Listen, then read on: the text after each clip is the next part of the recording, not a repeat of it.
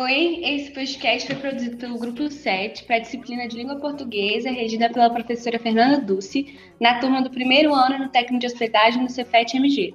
Eu, Marina Ronville, junto com Jean Araújo, Maria Eduarda e Milena Silves, preparamos com muito carinho o assunto de hoje, poesias.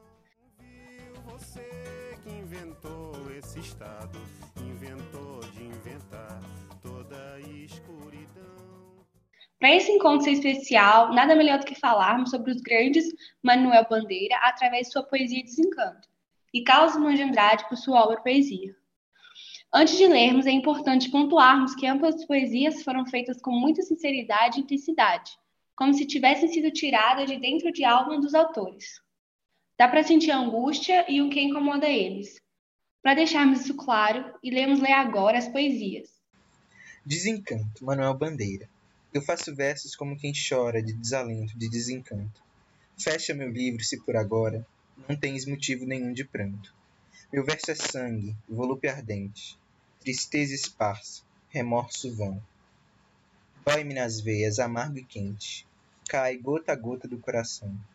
E nesses versos de angústia rouca, assim dos lábios, a vida corre, deixando um acre sabor na boca. Eu faço versos como quem morre.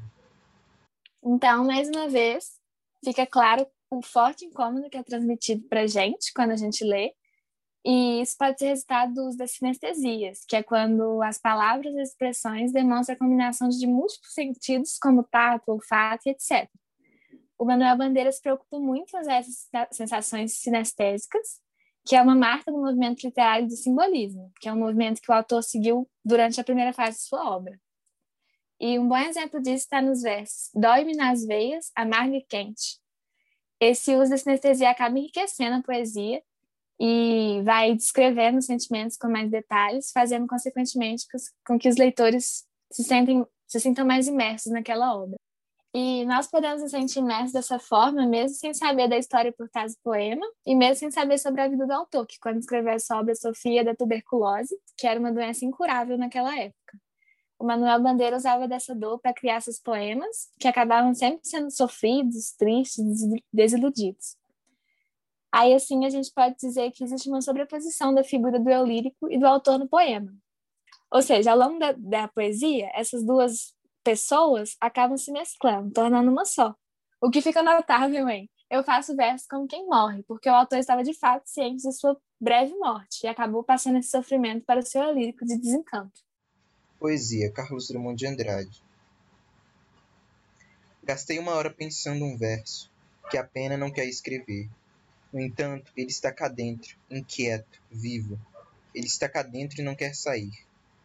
Mas a poesia deste momento inunda minha vida. Agora vamos analisar um pouco a obra Poesia de Carlos Drummond de Andrade. Essa poesia é expressa por meio de um claro paradoxo.